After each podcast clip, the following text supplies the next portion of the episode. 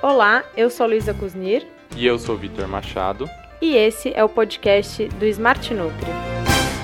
Olá pessoal, no podcast de hoje vamos conversar um pouco mais sobre suplementos e a gente vai falar sobre um tema que perguntam bastante no aplicativo, que é o BCAA. A gente está aqui com o Vitor Machado para contar para a gente um pouquinho sobre esse suplemento e vamos começar sabendo o básico. O que é o BCAA? Lu, para ficar claro, antes de explicar especificamente sobre o BCAA, eu queria falar um pouco sobre o que são aminoácidos, beleza? Funciona basicamente assim: quando a gente consome alguma coisa, seja de fonte animal ou vegetal, o nosso corpo quebra esse alimento em frações bem pequenas, e são essas pequenas partes que nós digerimos e absorvemos. Fazendo uma analogia bem simples, a gente pode pensar que a proteína é um trem e que cada vagão desse trem é um aminoácido. Em conjunto, eles são responsáveis por dar forma e função a esse trem. Com isso em mente, eu vou voltar para o BCAA. Essa sigla em português significa aminoácidos de cadeia ramificada. E esses aminoácidos que estão no suplemento são três vagões específicos: a leucina, a valina e a isoleucina. Esses nutrientes, que são chamados de aminoácidos essenciais, não são produzidos pelo corpo. Portanto, é super importante um consumo adequado para o crescimento e desenvolvimento de proteínas musculares. Dá para imaginar a importância, né? Vitor, e fala para mim, cada um desses aminoácidos tem um papel específico ou você precisa consumir os três para ter vantagens? Separado, eles já apresentam benefícios, tá?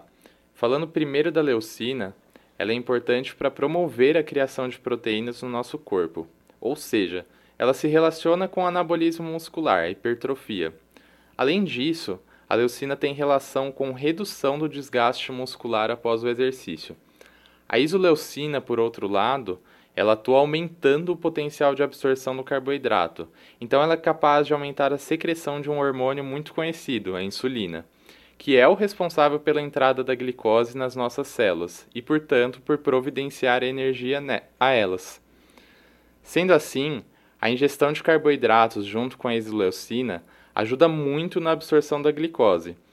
E a valina também é muito importante na prática de exercícios físicos, já que ajuda a regenerar as fibras musculares que sofrem microlesões. Legal, Vitor, entendi. E pensando no BCA como um todo, como que ele pode ajudar? A gente já falou aqui é, de cada aminoácido, mas tem alguma coisa a mais que ele oferece?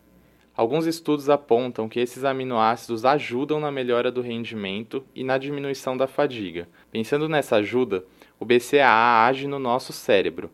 É meio louco pensar que o que a gente ingere pode afetar diretamente o nosso comportamento cerebral, né? E aí funciona assim. Nossas células cerebrais produzem substâncias chamadas neurotransmissores. Os neurotransmissores, eles atuam como os mensageiros no nosso corpo. São eles que passam as informações que nós iremos sentir. E temos um neurotransmissor chamado serotonina. Ela, quando liberada, desperta em nós moleza, cansaço, sono. Mas quando ingerimos os BCAAs, a taxa de fabricação de serotonina é reduzida. Assim, a pessoa não sente esse cansaço e se sente mais disposta para realizar as atividades, reduzindo a fadiga. Vitor, você mencionou então que o BCA pode proporcionar um aumento do rendimento, certo? É... Como que isso funciona na prática? Lu, na prática, os aminoácidos ingeridos eles vão direto para a corrente sanguínea e lá eles fornecem energia ao músculo durante o exercício, de uma forma que a gente não precise utilizar o nosso estoque.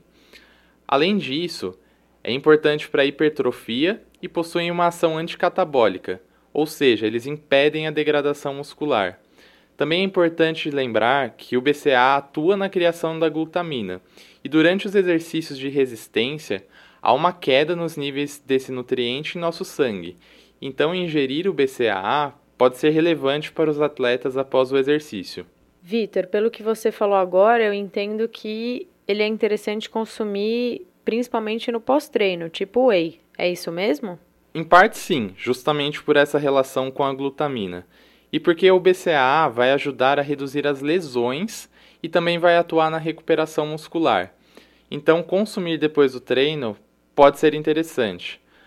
Mas tem alguns estudos que mostram que ele também pode ser consumido no pré-treino com algumas ressalvas. Os aminoácidos de cadeia ramificada, eles estimulam a produção de insulina, o que pode levar a uma redução da glicose no sangue e causar a queda da performance. Então é recomendado consumir o BCAA até uma hora antes ou duas horas depois. Mas eu preciso salientar que esse suplemento ainda é novo, então as pesquisas não são completamente conclusivas, tá, Lu? Faltam estudos para a gente falar com certeza sobre o BCAA. Por essas razões, é fundamental ter um profissional de nutrição.